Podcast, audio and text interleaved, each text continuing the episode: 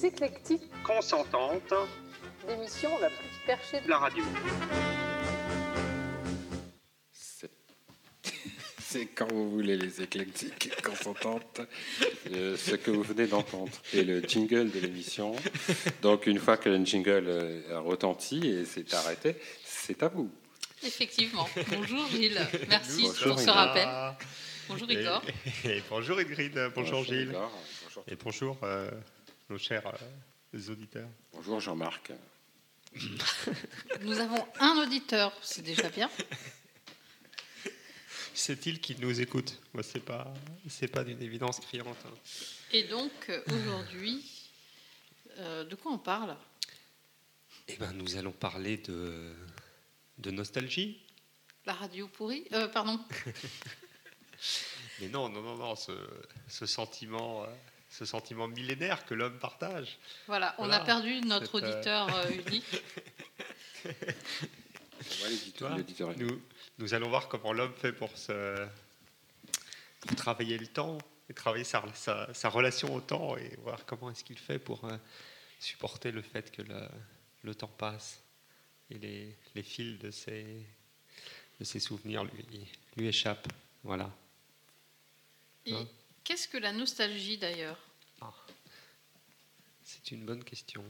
D'après le dictionnaire, il s'agirait du regret mélancolique d'une chose révolue ou qu'on n'a pas connue, ou un désir insatisfait. C'est Alors pour le désir insatisfait, je ne savais pas. Non, ce qui est...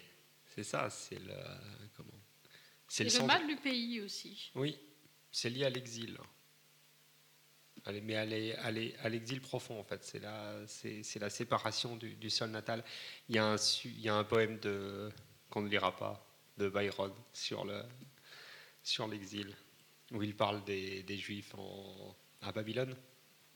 En fait, ils sont. Voilà. Il, cite quelques, passages des, des psaumes, et du coup, il en a fait tout un, tout un poème, puisque les, Et si on, se fie à Wikipédia, euh, qui nous explique euh, l'histoire, euh, l'étymologie du mot nostalgie, ça vient du, grec retour et douleur. Ça évoque pas forcément des sentiments très positifs. Oui. Et en même temps, c'est notre profonde condition humaine, c'est-à-dire qu'on le, temps, le temps physique et le temps mental ou social ou, des saisons s'écoulent. Nous n'y pouvons strictement rien. Et nous sommes probablement, parce que je n'ai pas assez de connaissances là-dessus, l'une des seules espèces vivantes à en avoir réellement conscience. Et donc on est, on est, on est homme, on est humain parce que parce qu'on a conscience profondément de l'irréversibilité du temps. Et c'est ça, la, c'est ça la, la nostalgie. On est mélancolique. Alors pour, pour ceux qui sont touchés par, la- par la nostalgie, parce que je pense que tout le monde, tout, tout le monde ne, ne, ne l'est pas. Ici, on interrogeait euh, notre Gilles à la technique, qui a toujours réponse à tout. Gilles, pour toi, la nostalgie, ça évoque quoi?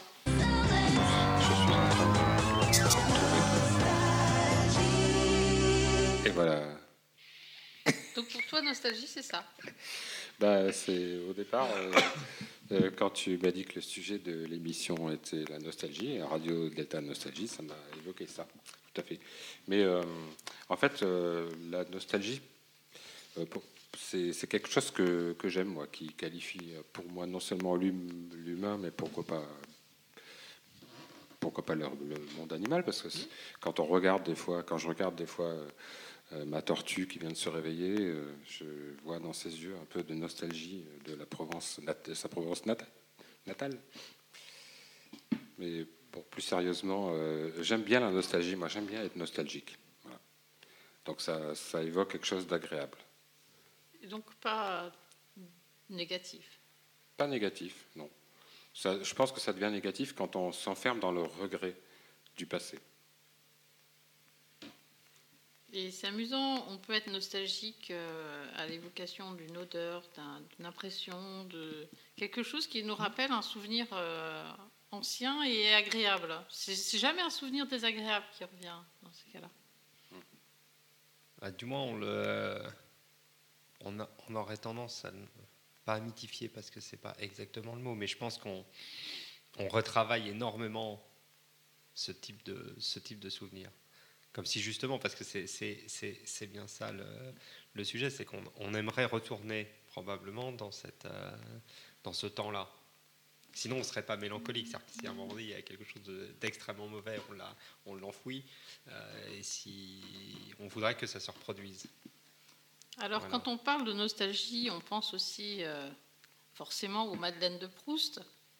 Donc, on va peut-être commencer nos lectures par ça. Avant, si vous êtes d'accord. Et puis ensuite, on développera un petit peu plus. Donc, euh, je vais vous lire euh, La Madeleine de Proust. Il y avait déjà bien des années que, de Combray, tout ce qui n'était pas le théâtre et le drame de mon coucher n'existait plus pour moi. Quand un jour d'hiver, comme je rentrais à la maison, ma mère, voyant que j'avais froid, me proposa de me faire prendre, comme mon habitude, un peu de thé. Je refusai d'abord et, je ne sais pourquoi, me ravisai. Elle envoya chercher un de ces gâteaux courts et dodus appelés Petite Madeleine, qui semble avoir été moulé dans la valve rainurée d'une coquille de Saint-Jacques. Et bientôt, machinalement, accablé par la morne journée et la perspective d'un triste lendemain, je portais à mes lèvres une cuillerée de thé où j'avais laissé s'amollir un morceau de madeleine. Mais à l'instant même où la gorgée mêlée de miettes de gâteau toucha mon palais, je tressaillis, attentif à ce qui se passait d'extraordinaire en moi, un plaisir délicieux m'avait envahi, isolé, sans la notion de sa cause. Il m'avait aussitôt rendu les vicissitudes de la vie indifférentes, ses désastres inoffensifs, sa brièveté illusoire, de la même façon qu'opère l'amour en me remplissant d'une essence précieuse, ou plutôt cette essence n'était pas en moi, elle était moi. J'avais cessé de me sentir médiocre, contingent, mortel. D'où avait pu me venir cette puissante joie? Je sentais qu'elle était liée au goût du thé et du gâteau, mais qu'elle le dépassait infiniment. Ne devait pas être de même nature. D'où venait-elle? Que signifiait-elle? Où l'appréhender? Et tout d'un coup, le souvenir m'est apparu. Ce goût, c'était celui du petit morceau de madeleine que le dimanche matin à Combray, parce que jour-là, je ne sortais pas avant l'heure de la messe, quand j'allais lui dire bonjour dans sa chambre, ma tante Léonie m'offrait, après l'avoir trempée dans son infusion de thé au tilleul. La vue de la petite Madeleine ne m'avait rien rappelé avant que je n'y eusse goûté. Peut-être parce que, en ayant souvent aperçu depuis sans en manger, sur les tablettes des pâtissiers, leur image avait quitté ses jours de Combray pour se lier à d'autres plus récents. Peut-être parce que, de ces souvenirs abandonnés si longtemps hors de ma mémoire, Rien ne survivait, tout s'était désagrégé, les formes, et celle aussi du petit coquillage de pâtisserie, si grassement sensuel, sous son plissage sévère et dévot, s'était aboli ou ensommeillé, avait perdu la force d'expansion qui leur eût permis de rejoindre la conscience. Mais, quand d'un passé ancien rien ne subsiste, après la mort des êtres, après la destruction des choses, Seule, plus frêle mais plus vivace, plus immatérielle, plus persistante, plus fidèle, l'odeur et la saveur restent encore longtemps, comme des âmes à se rappeler, à attendre, à espérer, sur la ruine de tout le reste, à porter sans fléchir, sur leurs gouttelettes presque impalpables, l'édifice immense du souvenir.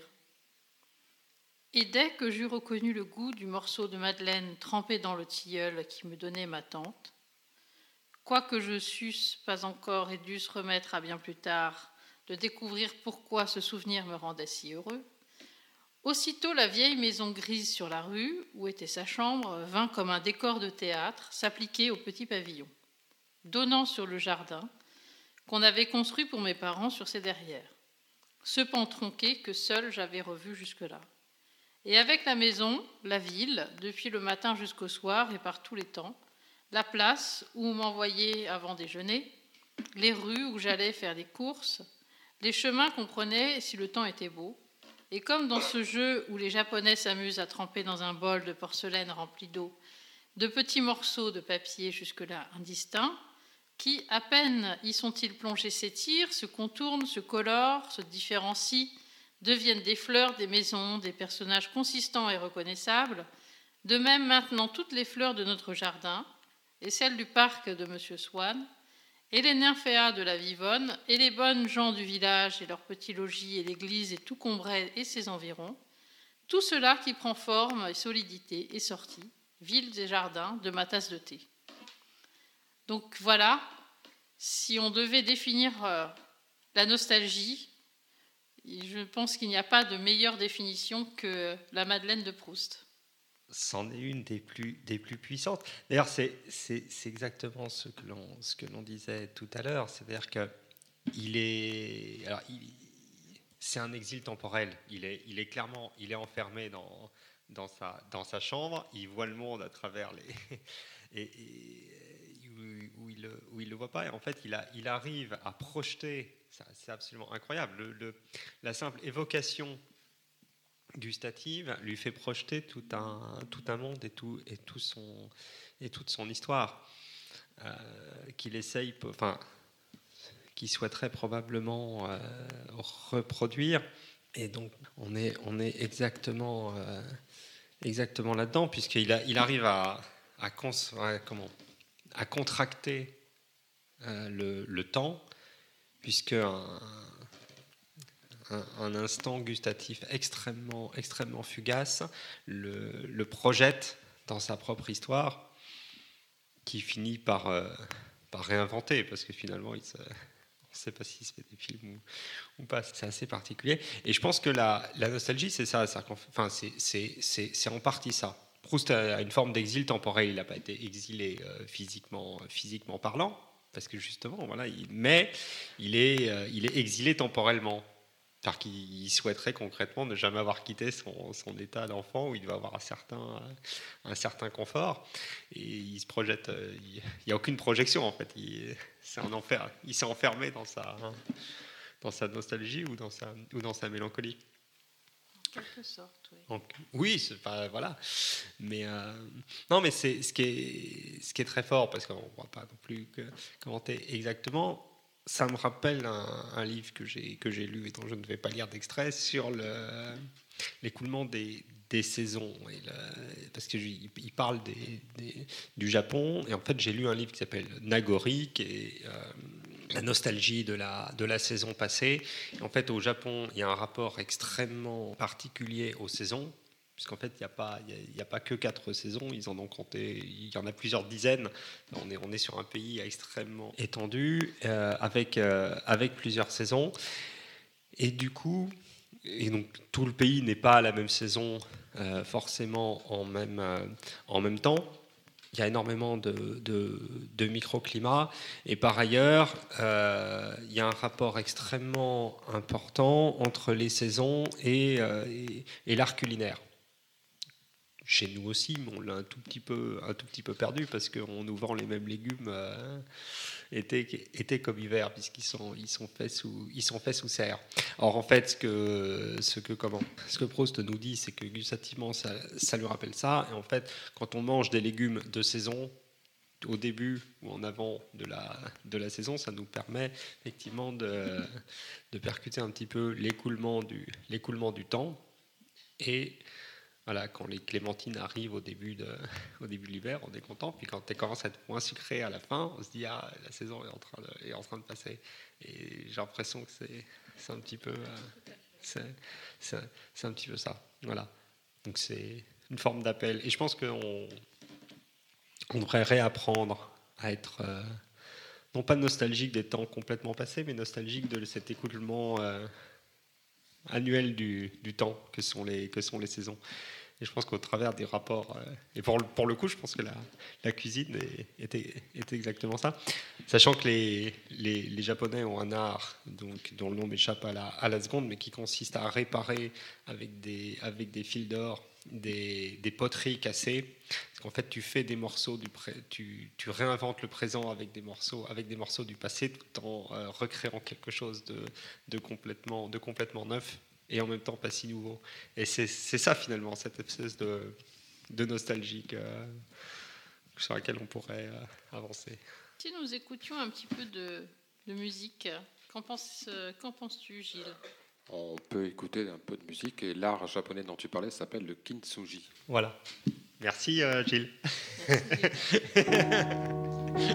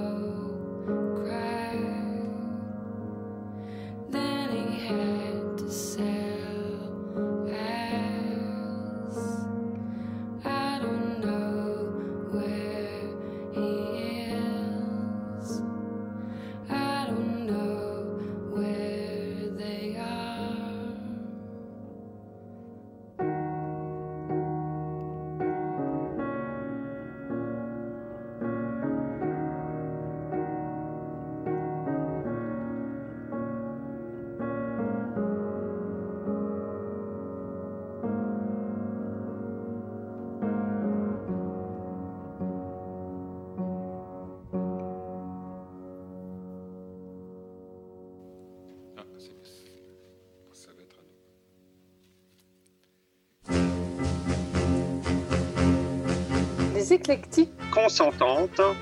L'émission la plus perchée de La radio. Mais oui, il faut se réveiller un peu. Et on se retrouve euh, après un petit peu de musique avec Igor qui, à son tour, va nous proposer une lecture en rapport avec la nostalgie. Mal en rapport avec, euh, avec le temps, puisque le- la nostalgie, c'est quand même. hein, L'homme se coltine au temps. Donc un petit poème de Lord Byron. Euh, C'est pas mal. Hein au. Par ton aile arbitraire, les heures changeantes doivent languir ou voler. Ton hiver lent, ton fugace printemps ne nous pousse ou traîne qu'à la mort.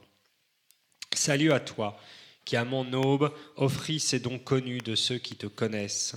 D'autant mieux, je soutiens ton fait, qu'emporte à présent le poids seul. Qu'un tendre cœur ne doive partager les âpres moments que tu dispensas. Et pardon à toi, qui pus ménager à ceux que j'aimais la paix ou le ciel.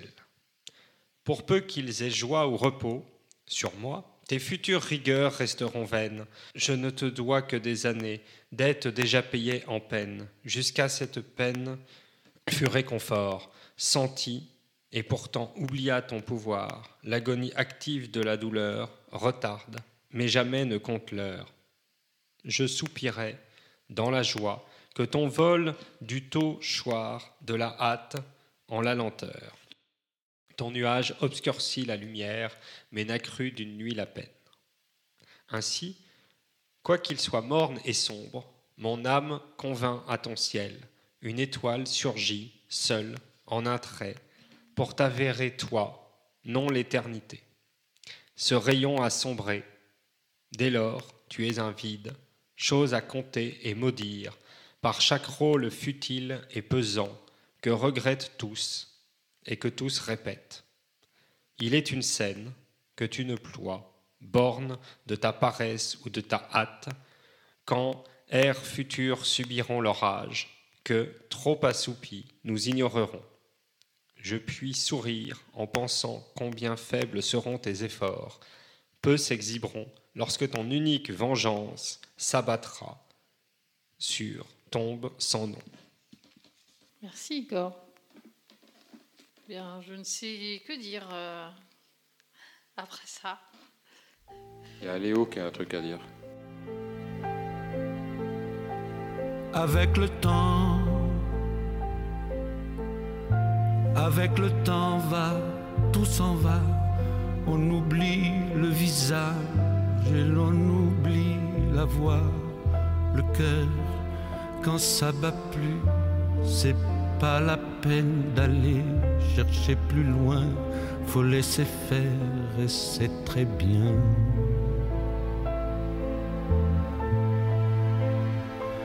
Avec le temps, avec le temps va, tout s'en va. L'autre qu'on adorait, qu'on cherchait sous la pluie, l'autre qu'on devinait au détour d'un regard entre les mots, entre les lignes et sous le phare d'un serment maquillé qui s'en va faire sa nuit avec le temps. Tout s'évanouit.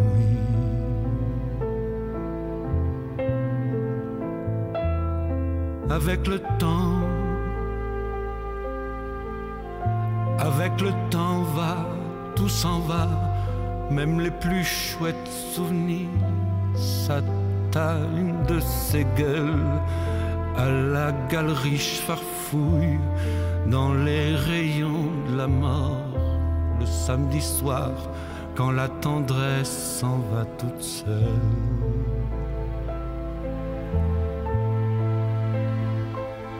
Avec le temps,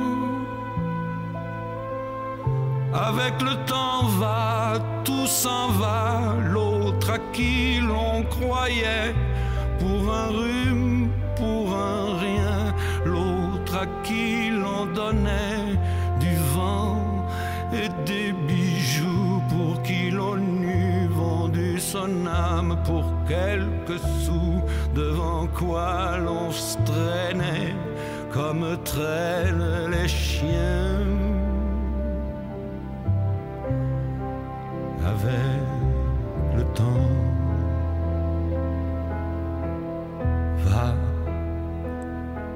tout va bien.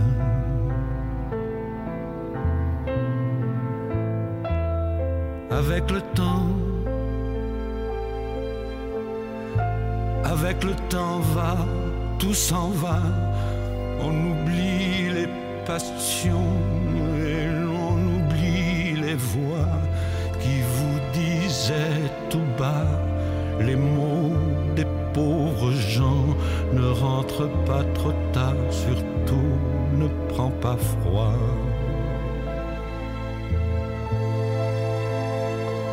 Avec le temps,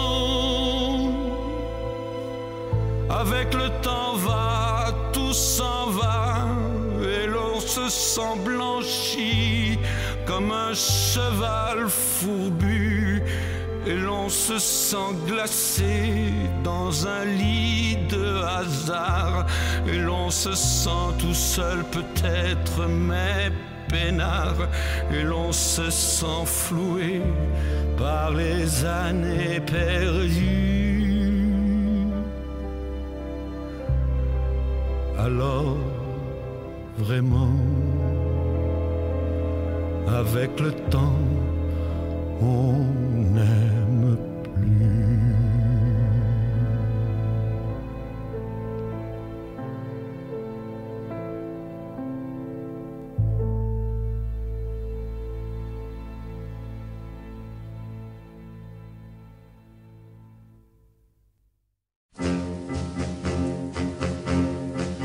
Les éclectiques, consentante l'émission la plus perchée de de la radio. Merci Gilles. Et pour faire suite à Lord Byron, moi je vous propose euh, la lecture d'un poème de- d'Alphonse de Lamartine, À une fleur séchée dans un album. C'est le titre euh, du poème. Il m'en souvient, c'était aux plages où m'attire un ciel du midi, ciel sans souillure et sans orage, où j'aspirais sous les feuillages les parfums d'un air attiédi. Une mer qu'aucun bord n'arrête s'étendait bleue à l'horizon. L'oranger, cet arbre de fête, neigeait par moments sur ma tête, des odeurs montaient du gazon. Tu croissais près d'une colonne, d'un temple écrasé par le temps. Tu lui faisais une couronne, tu parais son tronc monotone avec tes chapiteaux flottants. Fleur qui décore la ruine, sans un regard pour t'admirer, je cueillis ta blanche et ta mine, et j'emportais sur ma poitrine tes parfums pour les respirer. Aujourd'hui, ciel, temple et rivage, tout a disparu sans retour. Ton parfum est dans les nuages, et je trouve, en tournant la page, la trace morte d'un bonjour. Voilà, c'est tiré de 1827, 28e méditation d'Alphonse de Lamartine. Et ça évoque tout à fait la nostalgie d'un moment euh, passé Tout à fait. auquel on pense en retrouvant une fleur coupée dans un livre. Exactement. Et en même temps, qu'est-ce qu'une fleur coupée dans un livre si ce n'est cette envie euh, de préserver cet instant passé? On cueille, on cueille la, on cueille la fleur, puis on la, on la fait sécher. Et la nostalgie, peut-être aussi le, le souvenir d'un moment qui n'a jamais existé, qu'on a rêvé, fantasmé et qui malheureusement euh, n'arrivera jamais non plus. Il y a une forme d'espoir dans la nostalgie, d'espoir de retrouver quelque chose qui qu'on a peut-être idéalisé aussi. C'est ça. C'est, c'est l'exil. C'est l'exil du, du, du sol natal, mais sur lequel on on a, on a peut-être jamais, on a peut-être jamais vécu. C'est Ulysse qui, qui revient à Ithaque et puis qui se rend compte que c'est pas totalement ce qui, ce dont, il- ce dont il se souvenait. il se souvenait. Parce que Pénélope a avancé de, de, son, de son côté. Il revient, il revient pour, un, pour un souvenir, il idéalise complètement, et puis en fait, à un moment donné, ça ne peut pas se reproduire euh, ré- réellement. Après, Et je vais peut-être reprendre les une nouvelle lecture, puisque c'est le, un peu le concept de cette émission, euh, des lectures, des pensées, et euh, entrecoupé de petits euh, De commentaires. fragments musicaux et de commentaires. Exactement.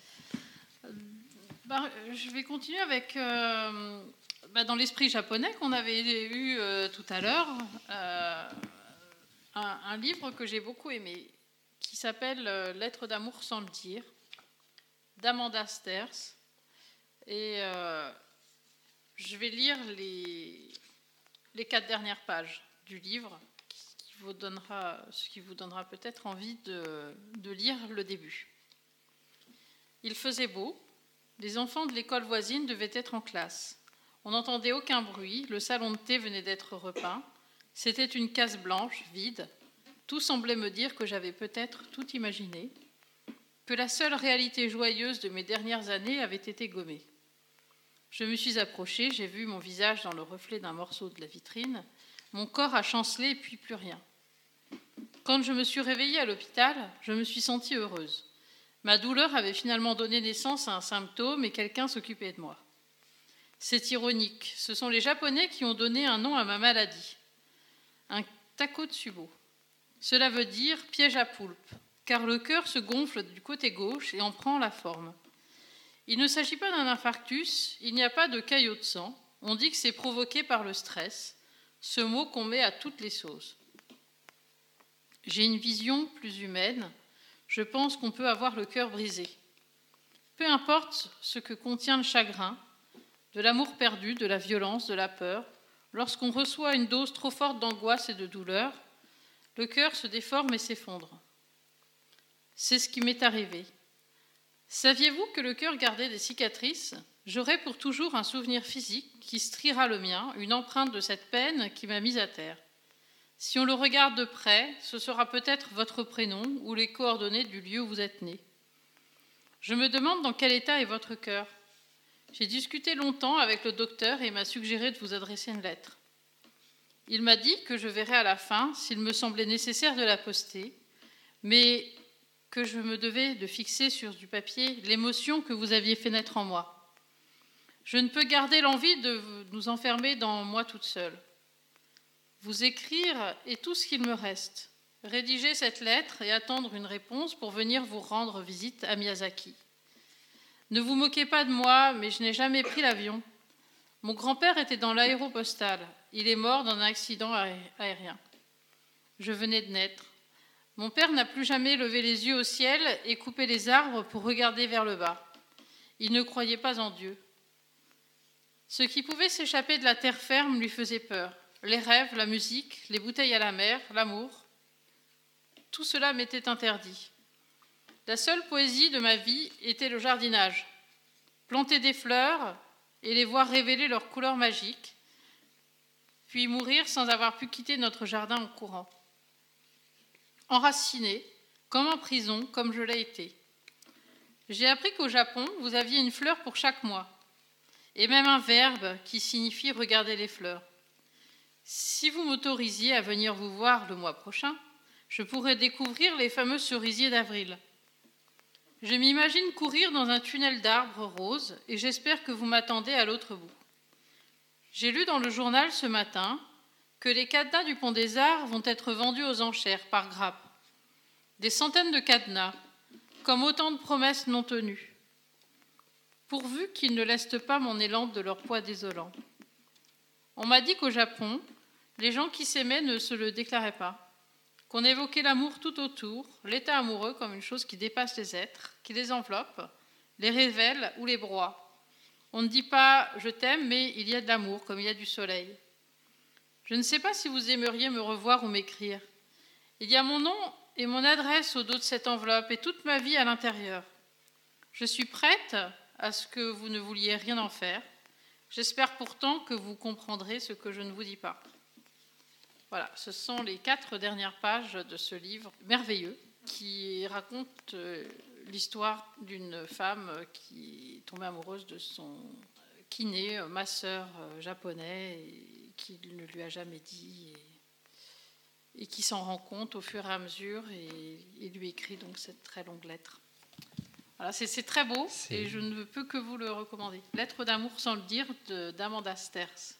Eh ben ça, ça donne envie de, le lire. Et en même temps, pourquoi le lire? Pourquoi? Oui.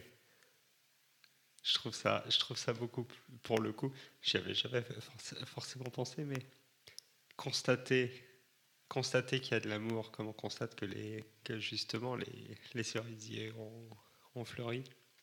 Quand on dit je t'aime, il y, a un côté extrêmement. C'est quasiment performatif, on, on envoie, on projette. C'est quelque chose de très personnel et très auto-centré finalement. C'est exactement ça. Alors que si on se rend compte que c'est là. Les choses nous enveloppent, c'est différent. Qu'en pense Gilles? Il a l'air très inspiré, euh, notre. Euh, Gilles est en train de flouter une photo pour, la poster sur, la page de Radio Delta. Euh, moi, je suis assez d'accord avec le fait de, qui n'est pas obligatoire d'énoncer toujours les choses, parce qu'effectivement, euh, même au-delà de la performativité, parfois ça les fige, euh, ça les diminue nécessairement, ça les restreint euh, à, son petit espace de, de, sens, et, du coup, parfois ça enferme. Donc, est-ce que le silence parfois n'est pas préférable à l'énonciation bah, C'est. En même temps, si on reste silencieux tout le temps, euh, c'est compliqué.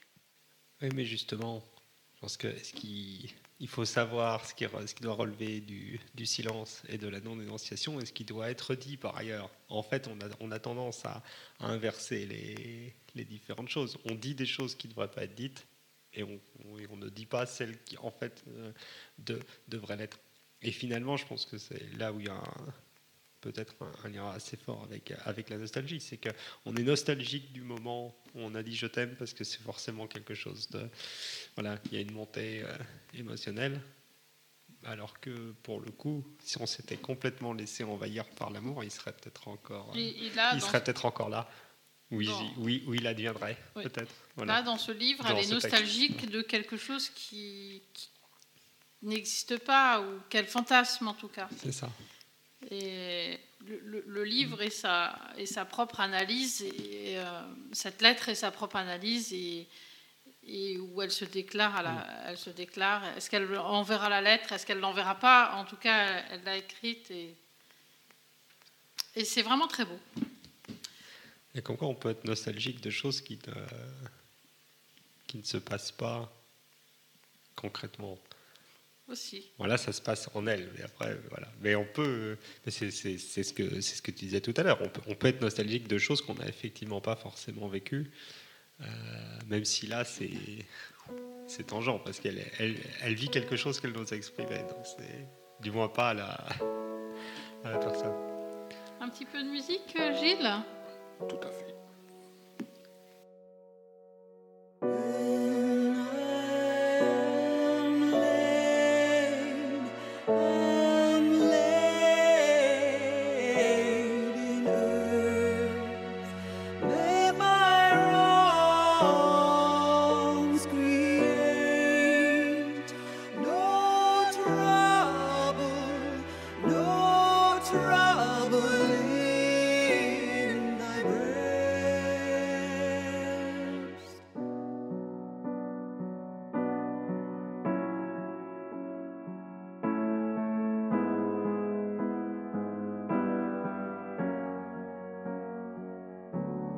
remember.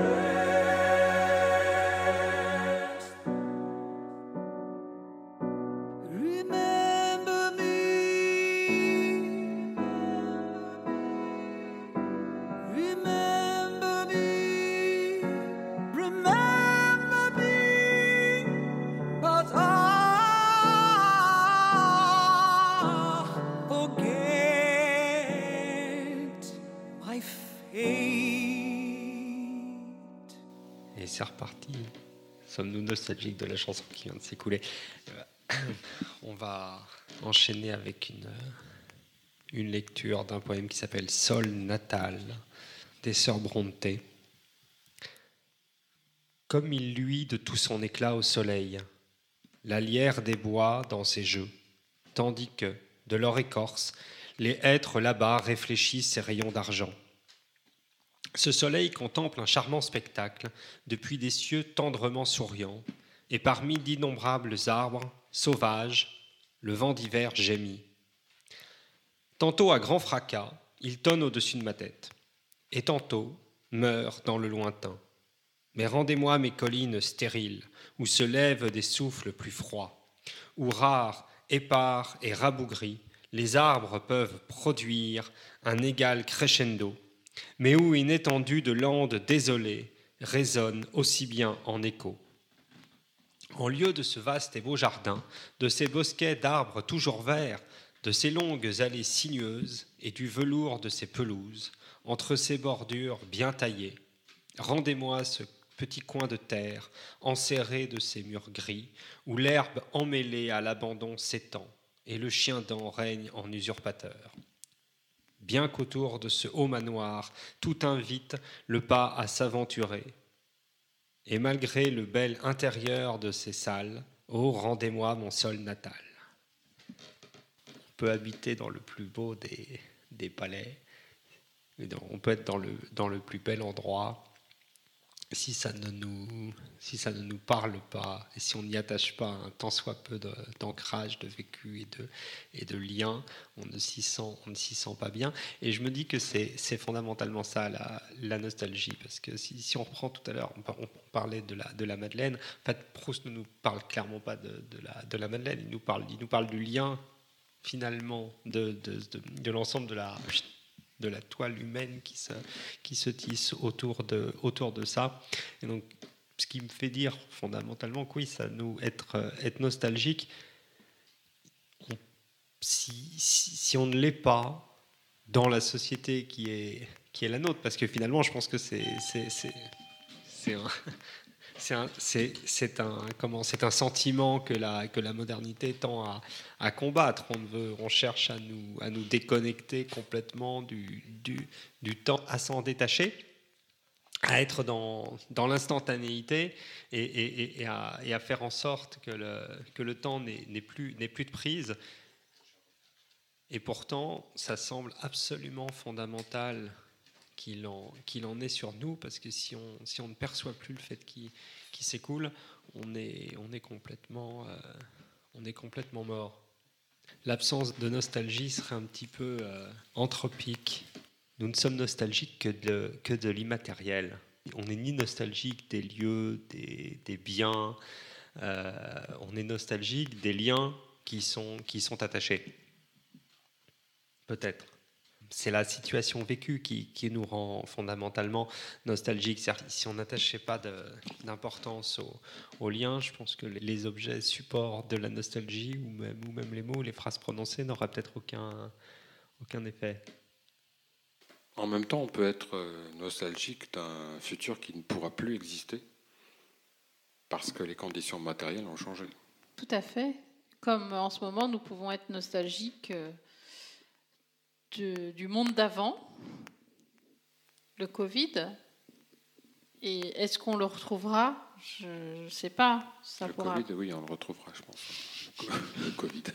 Mais le monde d'avant, est-ce qu'on retrouvera le, le monde d'avant un peu insouciant où on ne pensait pas à ça? Et même il y a un an, euh, on pensait que ça allait passer et puis qu'on allait être tranquille au bout de quelques semaines. Finalement, euh, nous voilà un an plus tard et on pas, rien n'a vraiment changé. L'insouciance, c'est un thème qu'il faudrait euh, consacrer à une prochaine émission, d'ailleurs. Parce que moi, je pense qu'il faut, il- on sort un peu du sujet, mais je pense qu'il faut que nous nous réinventions de nouvelles insouciances à venir. Je pense par exemple à une époque que vous n'avez peut-être pas connue, vous qui êtes si jeune. Mais il y a eu, euh, on, on- enfin, on, a, on aime à rappeler qu'il y a eu une période d'insouciance, c'était avant les indicidas. Là, il y avait, moi j'ai vécu une période d'insou- de grande insouciance, que- qu'en fait on, on, n'apprécie qu'après. Est-ce que l'insouciance ne s'apprécie pas après, quand elle est perdue? Et, euh, et donc, on, ouais, on peut être nostalgique de, de- d'insouciance Il perdue. y, a eu, et- il y a eu aussi en France une très grande période d'insouciance euh, qui a couru de 1905 à 1914. Très très grande période d'insouciance qui s'est euh, très, enfin, ça a été, le réveil a été brutal. un peu. Oui. En même temps, on connaît la fin. Donc du coup, euh, on, on se dit qu'ils étaient dans une période d'insouciance. Mais Ils le- n'ont pas retrouvé le monde d'après, ils n'ont pas retrouvé le monde d'avant. Euh, C'est ça, c'est très, c'est, c'est très amusant. C'est lié à l'architecture où il y a euh, l'art nouveau qui se développe euh, au début du XXe siècle. C'est foisonnant de feuillage, de ça part dans tous les sens. C'est magnifique, Enfin, c'est, c'est fou, c'est insouciant. Et en fait. euh, après la Première Guerre mondiale, on trouve l'art déco, qui est très beau aussi, mais complètement différent. On a perdu l'insouciance. Il y a eu cette rupture. Bien sûr, ça s'en ressent. Mais d'ailleurs, je pense qu'il y a une. Justement, je pense que pour le coup, l'art n'est pas, n'est pas nostalgique, malgré les poètes euh, romantiques, mais qui sont pas forcément nostalgiques. Justement, ils, cherchent à, mettre en mots cette expérience du temps. Et pour le coup, je pense que tout ce qui est, est musique, tout ce qui est euh, architecture, peinture, etc., euh, pour les artistes les plus les plus pointus, les plus euh, voilà qui, qui, émergent de ces de, de ces situations-là. Je ne pense pas qu'il y ait de qu'il y ait de nostalgie, non pas parce que seul compte la prochaine note ou la future peinture, mais parce que justement, je pense qu'ils arrivent à, à conjuguer le passé, le enfin tout, tout ce qui fait justement l'état même de la nostalgie dans la création du moment. Et donc du coup, je pense que c'est pour ça que l'art arrive à se, à se réinventer autant et donne finalement une, euh, une, une, une ligne de une ligne d'espoir. C'est notre, euh, c'est notre profonde connexion au, monde. Et ce qui est en train de, de, de, se passer là, notamment sur la musique et autres, on est en train de réinventer des modes d'expression, justement parce qu'il n'y a pas, il n'y a pas de, nostalgie derrière. Ce qui va être extrêmement fort, c'est qu'on va pouvoir avoir accès et partager de l'art et partager de la, de la musique, des lectures, etc., sans forcément reproduire le monde d'avant, parce que pour le coup, je pense que les artistes, euh, quels qu'ils soient, et on, est, on peut tous l'être en tant que tels, voilà, sont, sont ces recréateurs, non pas forcément, alors c'est pas forcément de l'insouciance, je pense que c'est la profonde conscience du monde qui vient, mais surtout sans chercher à reproduire physiquement ce qui est déjà advenu.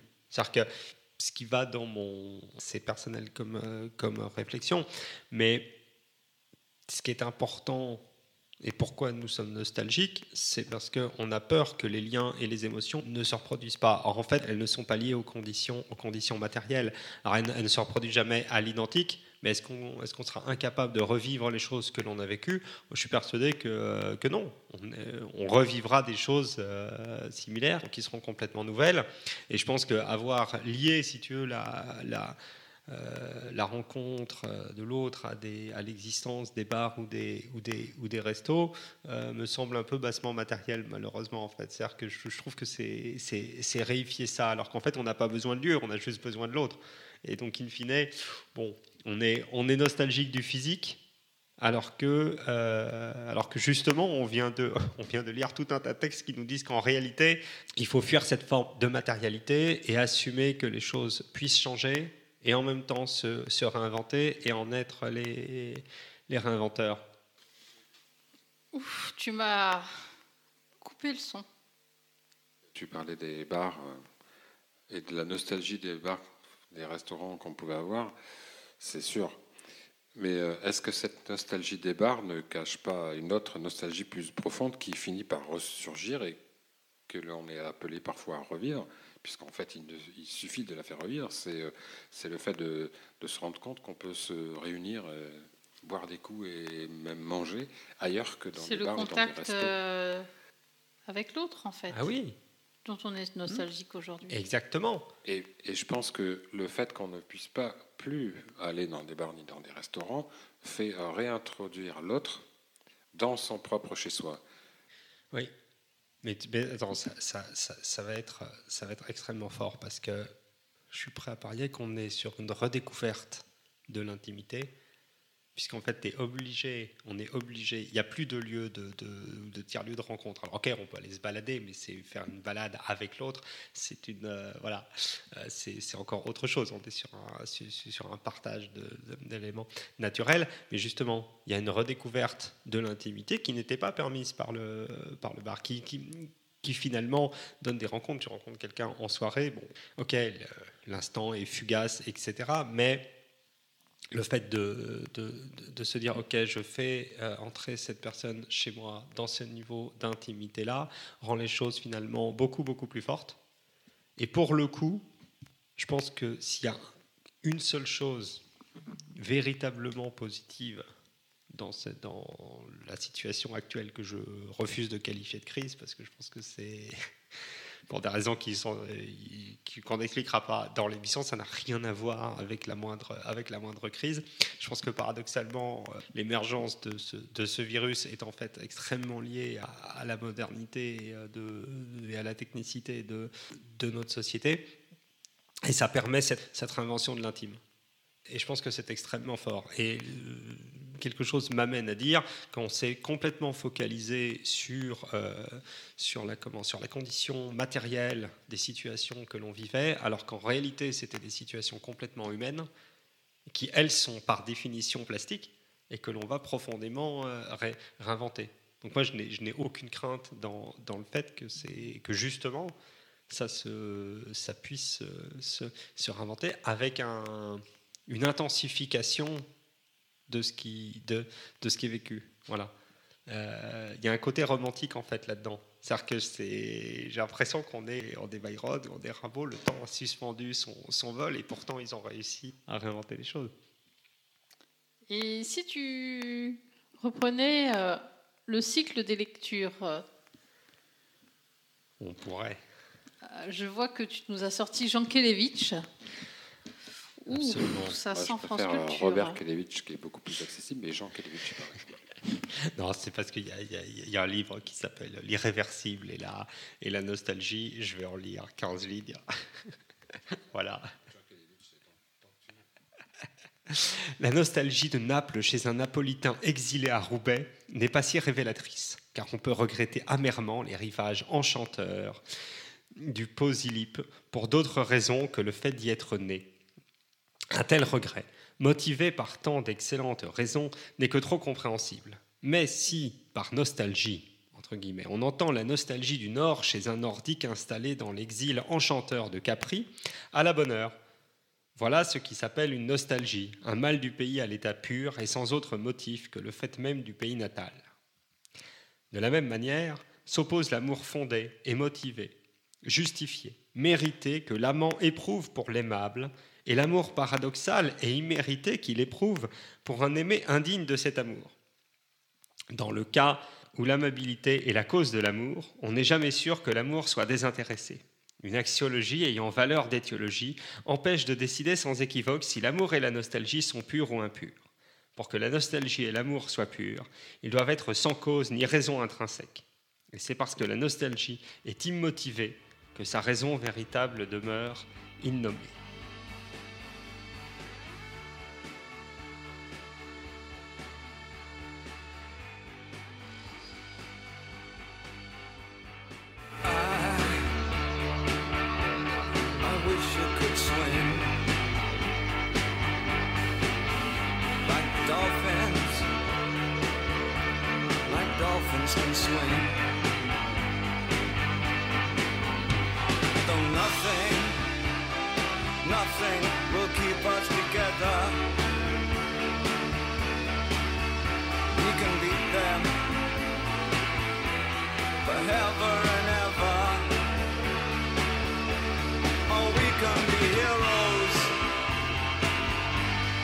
Just for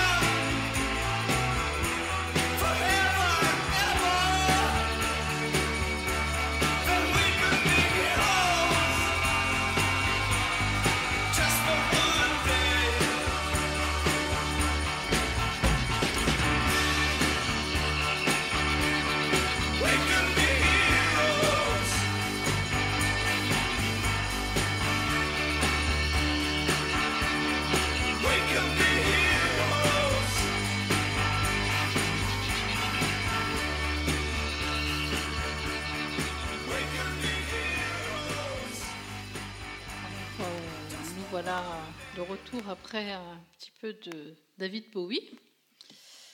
Et je vais reprendre euh, notre cycle de lecture avec euh, deux extraits d'un magnifique roman d'Akira Mizubayashi. Donc euh, on retourne au Japon. Un livre qui s'intitule Âme brisée, qui est absolument magnifique. Ça parle de musique, de violon et beaucoup de nostalgie, de la nostalgie, des souvenirs d'un petit garçon euh, au début de la Seconde Guerre mondiale et dont, le destin euh, va changer à ce moment-là. Et, ce sont les souvenirs de son enfance, euh, d'un jour précis de son enfance, des souvenirs musicaux, et je ne vais pas raconter le livre, mais qui, vont conduire à tout, tout ce qui va suivre euh, et influencer sa vie. C'est absolument, magnifique. Je ne peux que vous encourager à, à le lire. Âme brisée, donc c'est l'âme du violon, d'Akira Mizubayashi.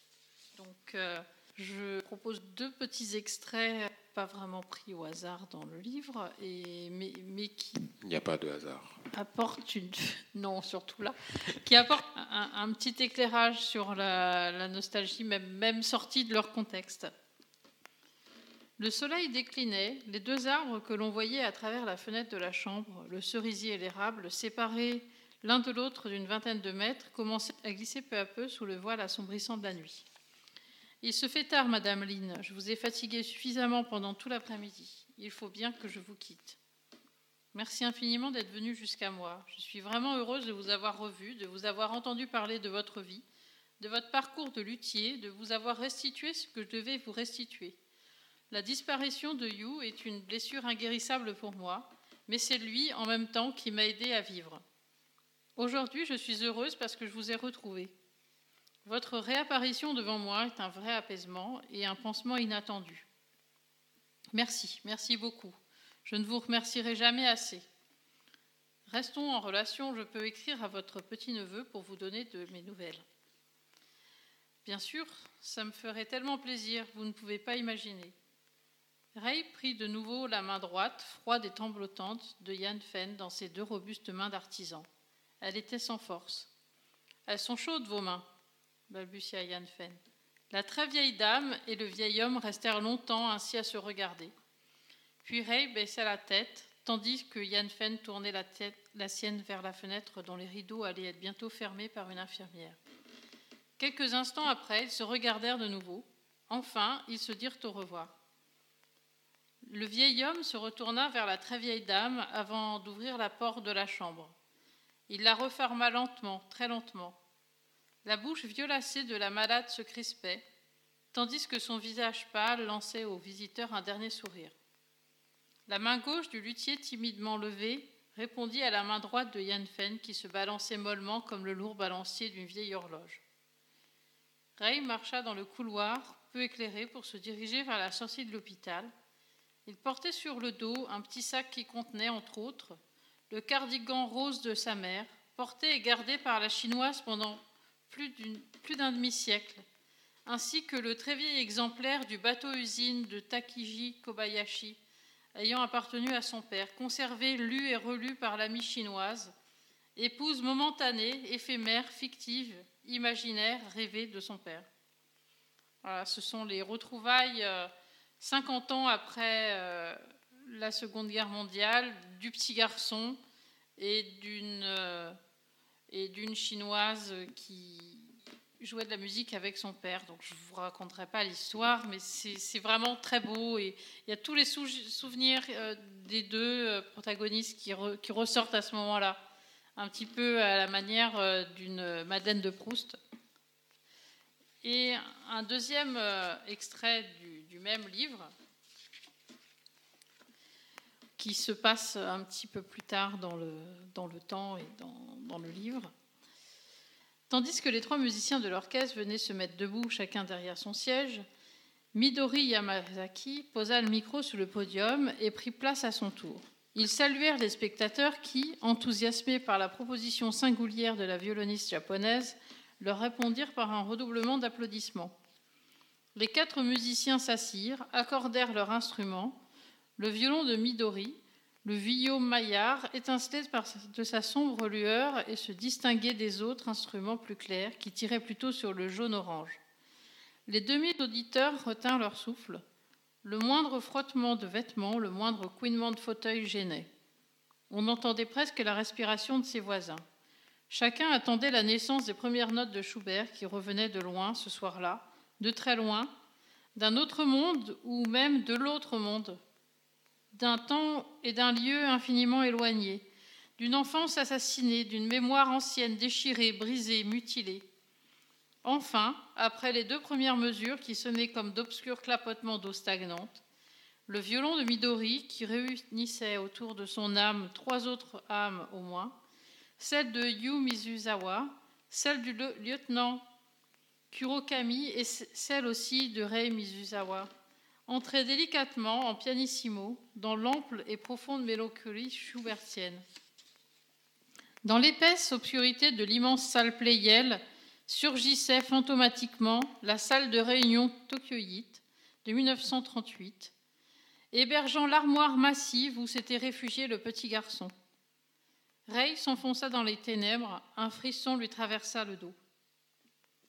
Voilà, et c'est au moment où euh, le violon qu'a restauré toute sa vie et durant euh, ce petit garçon qui avait récupéré le violon cassé de son père, euh, qui avait été emmené par des soldats japonais.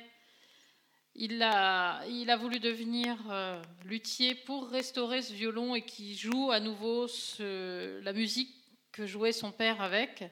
C'est plus de 50 ans après, lorsque la musique ressurgit euh, de ce violon, que tous les souvenirs, tout, tout refait surface. Et c'est extrêmement beau, extrêmement émouvant. C'est un livre qui m'a euh, absolument bouleversée.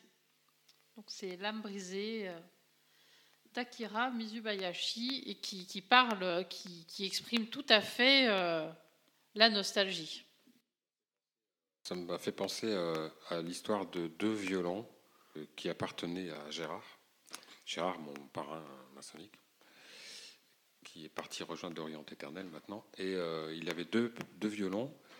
Et en fait, les deux violons, après sa mort, on les a fait restaurer. Enfin, en fait, on les a confiés à Oswald Salaberger, qui est chef d'orchestre euh, et anime une association euh, à Rouen maintenant, qui est destinée à, à offrir la, musique classique, comme on dit, à tous, et particulièrement aux jeunes et aux enfants. Et euh, donc, euh, il- on, les, lui- on les lui a donnés pour qu'il les fasse restaurer, et, et maintenant ils servent euh, à des petits, à des enfants, en fait, euh, des environs de Rouen, pour apprendre la musique. Et ce sont de très beaux violons. Et, et voilà, la nostalgie est passée par là et s'est concrétisée. maintenant, elle a été confiée entre les mains d'enfants. Une ça- sorte de transmission aussi. C'est ça. Mais c'est très fort parce que quand, les, instruments euh, passent comme ça de, génération en, génération de, musiciens, ce qui sur des, violons se, se fait un petit peu plus que sur des instruments plus, modernes. En fait, je pense qu'ils ont la, comment Ils transmettent cette, euh, nostalgie de la, de la musique passée. Surtout si en plus les musiciens jouent finalement les mêmes, euh, les mêmes partitions, parce que dans la musique classique, on se réapproprie à chaque fois ce qui, ce qui a été co- composé par des, par des grands maîtres et joué, en- et joué, et joué après. Et je suis persuadé que l'âme de- des gens qui ont joué euh, Perdure. dans l'instrument ou s'exprime à travers, surtout si on est sur des. On n'a pas besoin d'avoir un Stradivarius entre, entre les mains pour, euh, pour ça. Je suis persuadé qu'il y a quelque chose qui se passe, ce d'autant que le musicien peut avoir aussi la, la capacité de, de le- de l'exprimer. En l'occurrence, quand Oswald joue, je pense qu'il se passe quelque chose. Voilà. Il, je pense que les, il- voilà, et je pense que c'est l'es- l'es- l'esprit, en tout cas, de la, de la musique qu'il cherche à, à transmettre. Donc je pense que ces violences sont entre des, de bonnes mains musicales. Je pense qu'on peut en être sûr. Et Il y a aussi quelque chose, en fait, on parle de nostalgie. euh, La nostalgie, ça a un rapport avec le temps, parce qu'on a parlé beaucoup de temps aujourd'hui. Tout à fait. Et je crois qu'on a dit lors d'une précédente euh, émission des éclectiques que le temps, en fait, n'existait pas, qui était une construction humaine forcée, mais qu'on pouvait s'en extraire par tout un tas de moyens, y compris par l'art. Alors peut-être que l'objet euh, est un objet tel que le violon en particulier, qui est petit, qui est transportable, en fait euh, cristallise autour de lui, selon notre temporalité à nous, tous ceux qui ont joué de cet instrument et tous ceux qui joueront. En ce sens, c'est peut-être un cristallisateur particulier. Et, exactement. Mais justement, c'est, il, cristallise d'autant plus qu'il il permet à la, aux, instants, euh, aux instants passés de se, de se réexprimer par plusieurs, euh, par plusieurs moyens. Il, il- contient ce qui a déjà été joué et l'expression qui, qui lui a été transmise par ceux qui ont joué. Et là où il y a une puissance très forte dans la musique, c'est de créer une nouvelle rencontre avec justement l'ensemble de ces émotions au moment où elle, où elle est jouée. Et, oui, je pense que le- le- l'instrument et le violon, en, en l'occurrence, ont cette capacité de cristalliser le, le temps et en même temps de, de relier les, les éléments. Et je pense que c'est pour ça que la musique, finalement, euh, peut, peut créer autant de, nostalgie, si ce n'est plus que certaines autres formes, euh, autres formes d'art. Je vais me permettre de, une petite lecture. C'est un poème qui s'appelle La saison qui s'avance de Paul Verlaine. La saison qui s'avance nous baille la défense d'user des us d'été. Le frisson de l'automne déjà nous pelotonne dans le lit mieux fêté. Fille de l'été morose, toujours la même chose. J'ai chaud, t'as chaud, dormons. Dormir au lieu de vivre, s'ennuyer comme un livre. Voici l'automne, aimons. L'un dans l'autre, à notre aise, soyons pires que braise, puisque s'en vient l'hiver, tous les deux, corps et âme, soyons pires que flammes, soyons pires que chair. On a perdu Ingrid. L'écoulement des saisons. Ça me, Ça m'emmène ailleurs. Bon. Est-ce qu'on laisse euh, le soin à notre euh, technicien préféré, euh, alias Gilles à la technique, de conclure et puis de nous mettre une petite musique pour finir? Musique proposée par Igor. Alors, si tu devais retenir euh, quelque chose, euh, faire une synthèse de, tout ce qu'on a dit euh, sur la nostalgie, tu dirais quoi? S'il fallait faire une synthèse, j'en ferais une, mais je préfère plutôt projeter vers la musique qui va passer, puisque en fait, dans cette musique, il y a le mot Köln, et Köln, c'est Cologne, et c'est une ville que j'apprécie beaucoup pour l'avoir euh, visitée euh, assez souvent lorsque je fus en Allemagne euh, pendant quelques années, nostalgique. Euh, je dirais en fait qu'à travers tout ce que vous avez pu dire et lire, il ressort quand même que la nostalgie, les bouffées de nostalgie sont provoquées lorsque l'on on se fait submerger par un endroit, une odeur, un, sens, et quoi de mieux que l'art, effectivement, on l'a vu, pour déclencher ça. Alors j'étais en train de m'imaginer, en, train de regarder une, une toile de maître, en écoutant la musique qu'on va mettre, et je me dis qu'au bout- du compte, la musique plus une toile de maître, ça doit déclencher euh, pas mal de choses.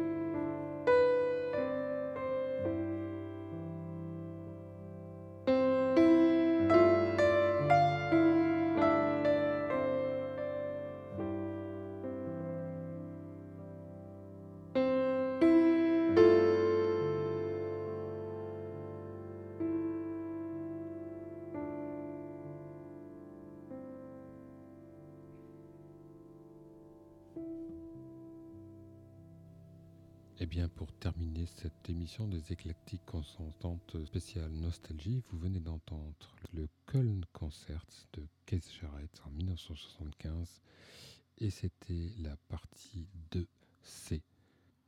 Merci euh, Ingrid, merci Igor et donc à la prochaine émission des éclectiques consentantes. Les éclectiques, consentante l'émission la plus perchée de la radio. Radio Delta.